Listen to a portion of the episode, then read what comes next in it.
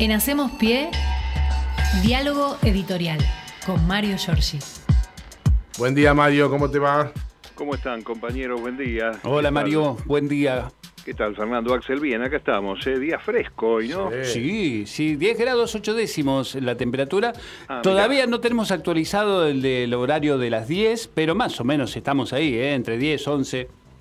Bueno, igual está linda la mañana, aunque dice que va a llover a la tarde de nuevo, Sí, parece. Bueno. algunas lluvias aisladas seguramente va a haber. bueno, vamos a arrancar con el repaso de los temas del día. Antes este, me gustaría recordar que eh, en el último eh, cuatrienio, los últimos cuatro años, Mm. eh, pocos días antes de que se cumplan esas 65 cesantías, Clarín alcanzó a despedir 600 trabajadores en los últimos cuatro años.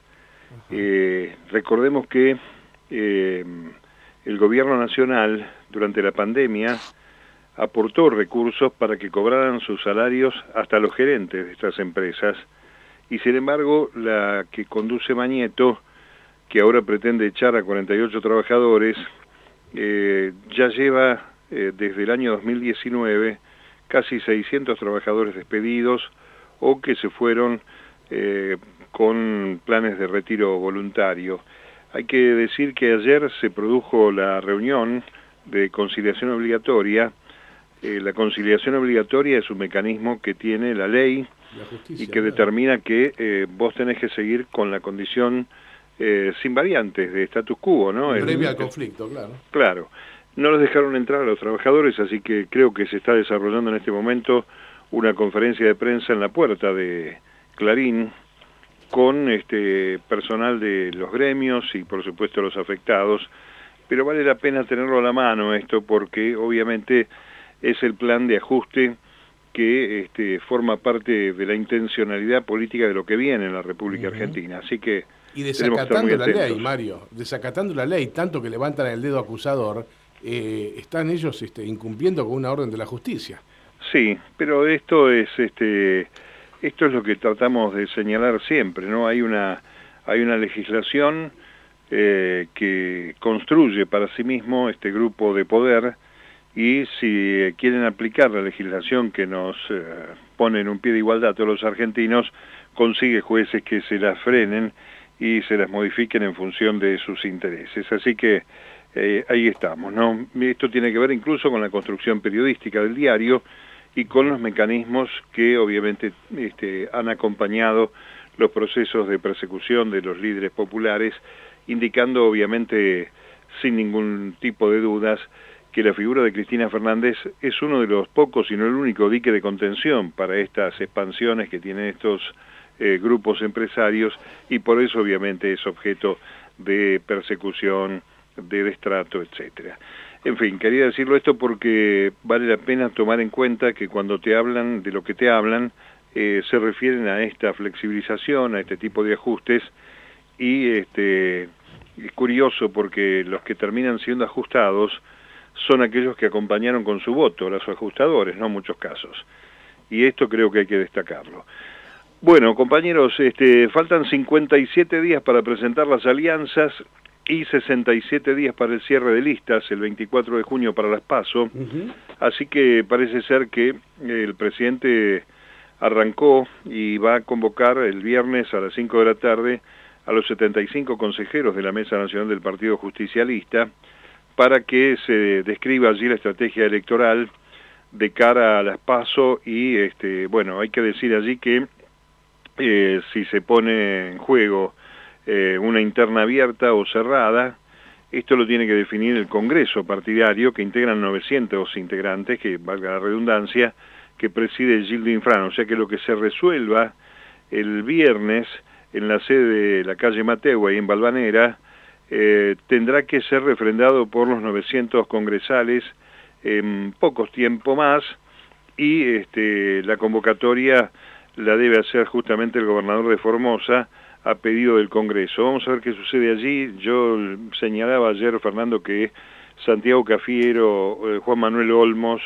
el jefe de gabinete, Agustín Rossi, y este, algunas otras figuras más por el lado del presidente, y Guado de Pedro por el lado del kirchnerismo y eh, Sergio Massa por el Frente Renovador son los que van a estar allí viendo qué sucede mm, este, a propósito justamente de esas fechas que estoy marcando, porque cuando uno quiere acordarse, estamos hablando de dos meses más eh, o menos para que se tenga que resolver eh, en un criterio de unidad o la paso, lo que sea, en el oficialismo, para este, tener más o menos un poco más claro el camino, sobre todo en las líneas inferiores de la construcción política del frente, donde intendentes, este, concejales y demás dirigentes están esperando alguna señal eh, que disponga por lo menos las reglas de juego. Después habrá que esperar hasta el 25 de mayo para ver lo que suceda si es que se concreta ese acto en la avenida 9 de julio.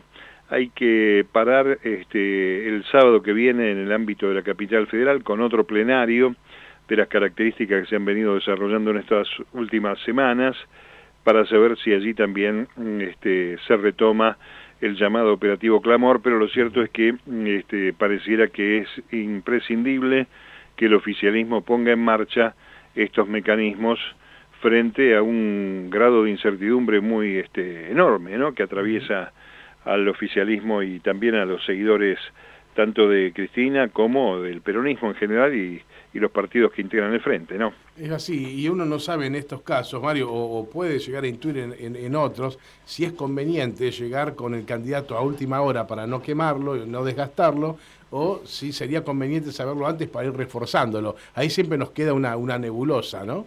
Sí, eh, sí, pero además con por primera vez, este, a diferencia de lo que vino pasando en los últimos años, sobre todo con la decisión de la vicepresidenta, la última fórmula, eh, parece ser que hay una división interna que tendrá que dirimirse por la vía de las urnas eh, y no va a haber candidato o candidata de unidad, así que esto lo hace un poco más complejo. Eh, así que bueno, veremos.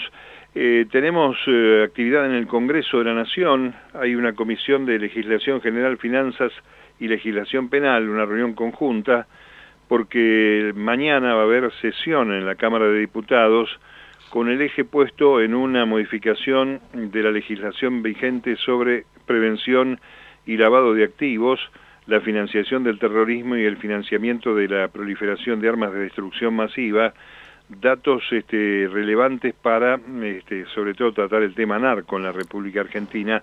Así vamos a ver si este, se llega con dictamen para mañana en la sesión y a la una de la tarde arranca otra jornada de la Comisión de Juicio Político contra la Corte Suprema, contra los miembros de la Corte, mejor dicho, y esta vez viene con el tema de este, la obra social del Poder Judicial, que mm, si bien este, afecta directamente a uno de los jueces, este, Carlos Maqueda, lo cierto es que hoy seis testigos van a prestar declaración respecto de la obra social, son Aldo Tonón, el ex director de la obra social que fue despachado por los jueces este, sin ni siquiera agradecerle los servicios prestados, hombre cercano a Maqueda, la contadora Melissa Solana, que es la contadora de la obra social, María Cristina Interlandi, que es una médica legista y perito de la Corte, el contador Gustavo Montanini, que es docente de la UBA, y dos trabajadoras judiciales que además están afiliadas a la obra social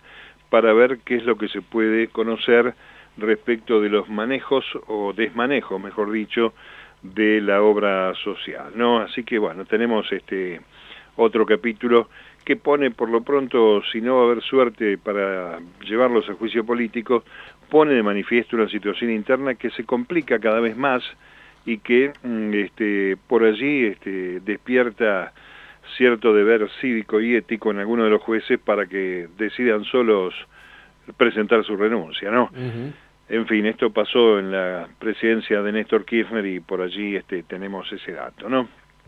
Así es, así es. Bueno, yo los escucho muy bajo, ustedes me están escuchando bien. Sí, perfectamente. ¿eh? vos salís ah, perfecto, Mario. Bueno, bueno, gracias, perdón, ¿eh? porque tenía el retorno un poquito bajo. Bueno, eh, estuvo ayer este, Laura Richardson, o como se dice en inglés, Laura, Laura. Me hace acordar a la Lora, pero no sé por qué. Bueno, la cuestión es que se reunió con Tayana, es la generala jefa del Comando Sur de los Estados Unidos, Eh, por un lado, este, se informó desde la este, eh, prensa del Ministerio de Defensa que se dialogó sobre estrategias de cooperación en áreas de interés común, tales como operaciones internacionales de mantenimiento de paz y asistencia en casos de desastre, pero desde el lado de la Embajada de Estados Unidos contaron otra cosa distinta, ¿no? Eh, la que tiene que ver con el interés real de los Estados Unidos, la molestia que tienen los eh, eh, funcionarios de Biden que estuvieron paseando por acá estos días por las inversiones chinas en nuestro país y por cierto también este, unas declaraciones de la segunda del Departamento de Estado, Wendy Sherman, que el otro día dijo que los pueblos tienen que acostumbrarse a este, padecer ciertos dolores de crecimiento, ¿no?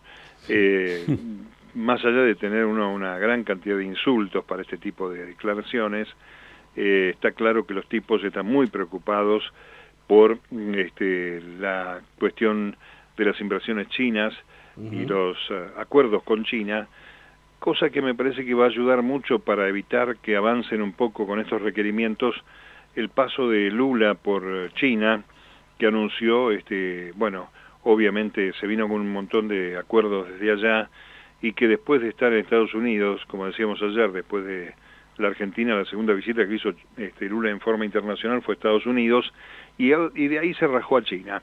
Y en China este, empezó a resolver estos temas que no son un, un, territorio, Latinoamérica no es un territorio de confrontación, no debe serlo, y por las autonomías de nuestros pueblos, creo que todo el mundo tiene derecho a resolver su situación este, de la mejor manera posible, a, buen entender de los de los gobernantes, sobre todo si esto responde a los intereses populares, ¿no? Bastante carga tenemos con el Fondo Monetario como para seguir fumándonos a estos personajes que vienen de apriete, porque además están demostrando que la situación este, imperial eh, preocupa a los Estados Unidos, el deterioro que está teniendo en el mundo y también desde luego los avances de esa potencia eh, tan enorme que es China, eh, que este, te lleva puesto, ¿no? Por, por una cuestión de peso específico y potencialidad numérica. Así que bueno, este Richardson por acá, Wendy Sherman, vino el capo de los este, cuestiones atómicas, bueno, señales este, de apriete posteriores a la visita de Alberto Fernández al famoso Salón Oval. Y para terminar, vamos a darnos una vueltita por lo que me parece es un gran paisaje tropical de la oposición. Tropical porque está todo bastante caliente. Eh, hay que decir que allí este, se desarrolla hoy una nueva jornada en Bariloche de ese encuentro con gran presencia opositora en el foro de Yao Yao, que se inició durante la gestión de Macri en 2016 una reunión con empresarios, dicen que es la más importante del país, sobre la del coloquio de idea. Este, así que hoy les toca hablar a Milei y a Larreta, no van juntos. Eh, ayer estuvo Patricia Bullrich allí, este, y entre otras cosas Bullrich eh, dijo lo que quería hacer este, si llega a ser presidenta, cosa que es música para los oídos de esta gente, ¿no? Eh, las promesas al Círculo Rojo incluyen el discurso eh, del orden, demoler el régimen económico de los últimos 20 años, devaluar, demoler, dinamitar, son los verbos que está usando la oposición estos días, ¿no? Sí, sí, sí, sí. Y este, agregó Patricia, si no dinamitamos el régimen de intereses en cuatro años, estaremos repitiendo lo mismo. Salido del cepo cambiario desde el día cero, descontaminación legal y normativa, este, revisar 3.600 leyes, cambios y reformas en leyes claves de seguridad, mano dura, terminar con bloqueos y piquetes para hacer valer el imperio de la ley, donde no rige la ley hay que poner orden, quita de retenciones al campo, control de la situación política, en fin, este, vamos a ver qué pasa. Al mediodía va mi ley y a la noche mm, este, eh, va a ir este, Horacio Rodríguez Larreta, en el medio Gerardo Morales, dándole este, casi un poquito de música, este, la que quieren escuchar, como si fuera una gran orquesta de la derecha a estos muchachos que están ahí en el foro de Yao Yao. Lo que quiero señalar es que justamente Milei, el economista de ultraderecha, eh, armó un lío porque lo invitó a Macri y a Bullrich a conformar un nuevo espacio por afuera de Juntos por el Cambio. Hay que mirar el debut de Milei que lo marcábamos ayer.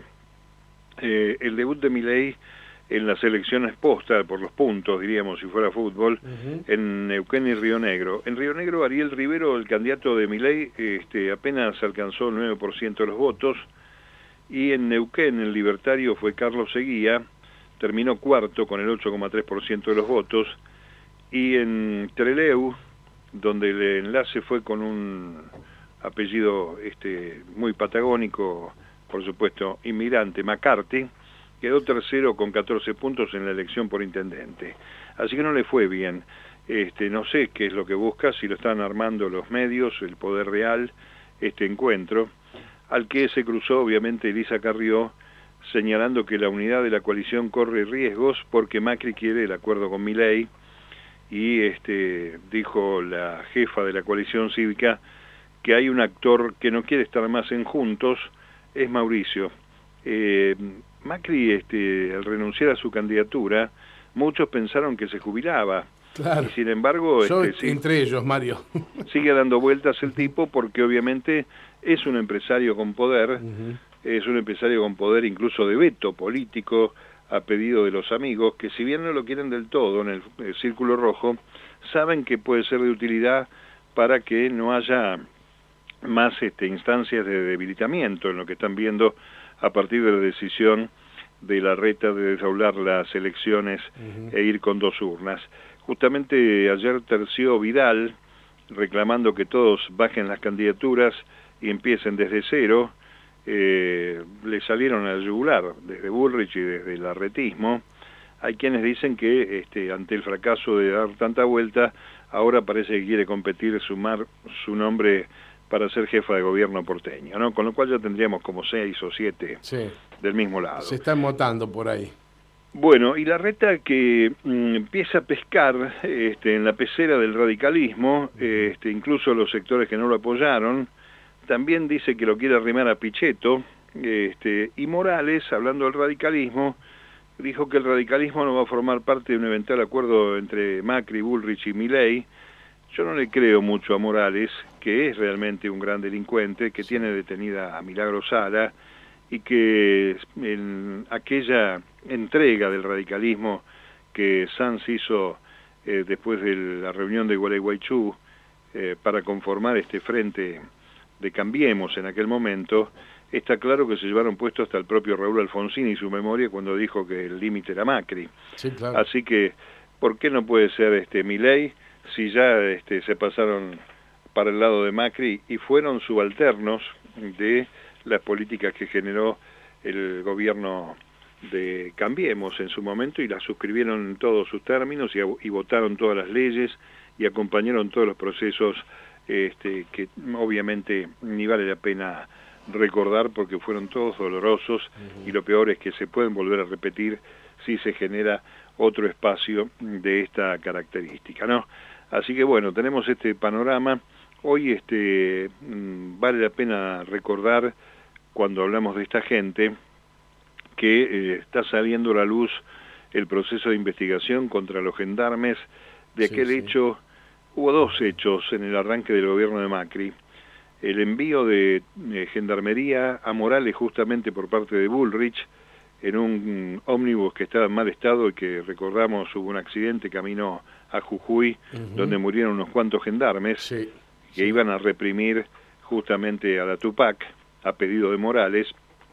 Y el otro es un ataque a niños, mujeres embarazadas, personas indefensas en el Bajo Flores, a una murga, a la que le dispararon este, balas de goma a pocos eh, centímetros, metros de distancia, eh, ocasionando este, un eh, deterioro importante en chicos que estaban practicando. El director de la murga le dijo al gendarme, espere que desarmamos todo, nos vamos, quédense tranquilos, y sin mediar este, ningún tipo de advertencia, automáticamente comenzaron a reprimir.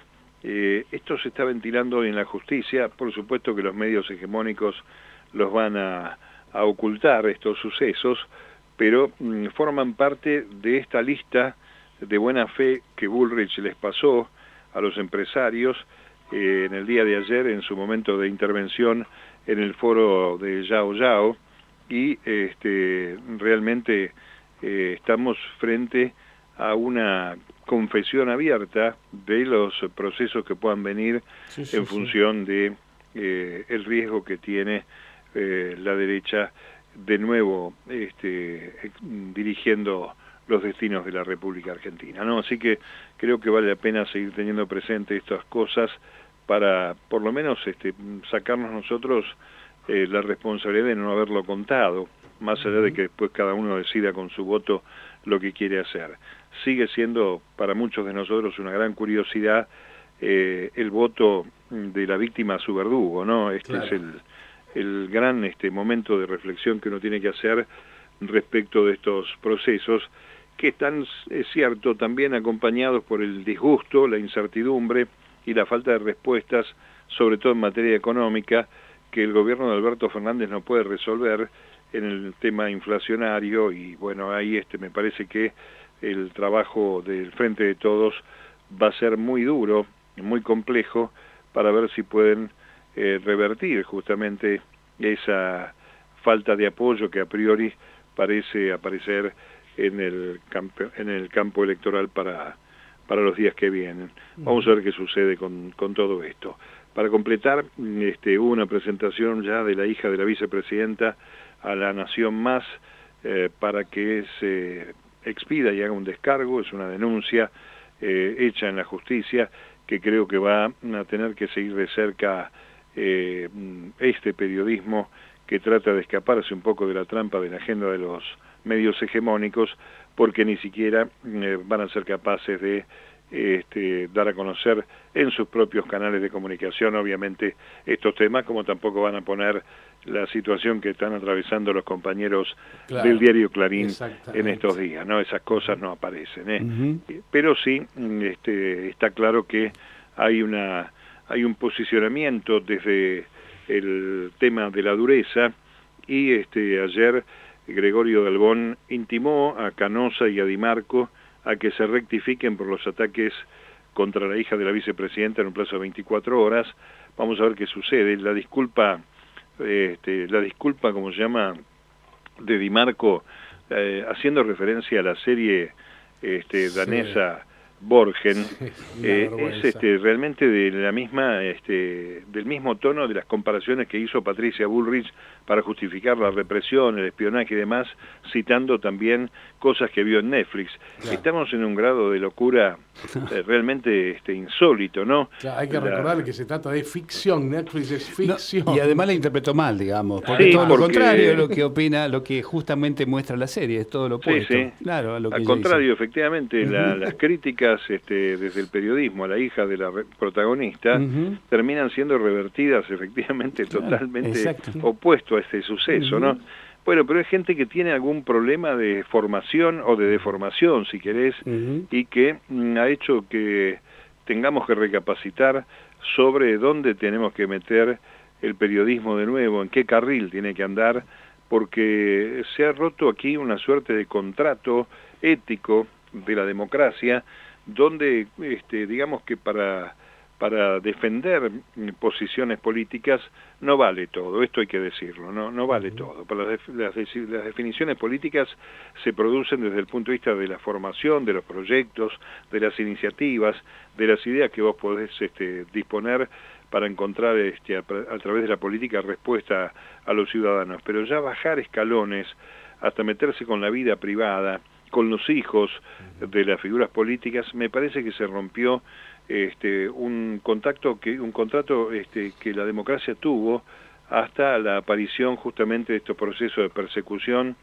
que en el caso de la vicepresidenta de la Nación está por cumplir ni más ni menos que 20 años, porque empezaron al mismo tiempo en que se produjo la este, que se produjo la asunción de Néstor Kirchner el 25 de mayo del año 2003, ya había críticas para este, la esposa entonces del presidente de la Nación, a la que responsabilizaban de algunos discursos, del armado de algunas este, frases o, ideas que exteriorizaba eh, su esposo como presidente electo y le adjudicaban a ella. Así que si uno empieza a contar, eh, este, lleva ya dos décadas de persecución y, y, de apremio, cuando en realidad la política eh, baja mucho, este, se hace barrosa, este, se hace sucia y no construye en función de los intereses de lo que los ciudadanos estamos esperando en función de eh, resolver los problemas. No, no, no va a modificarse eh, con el discurso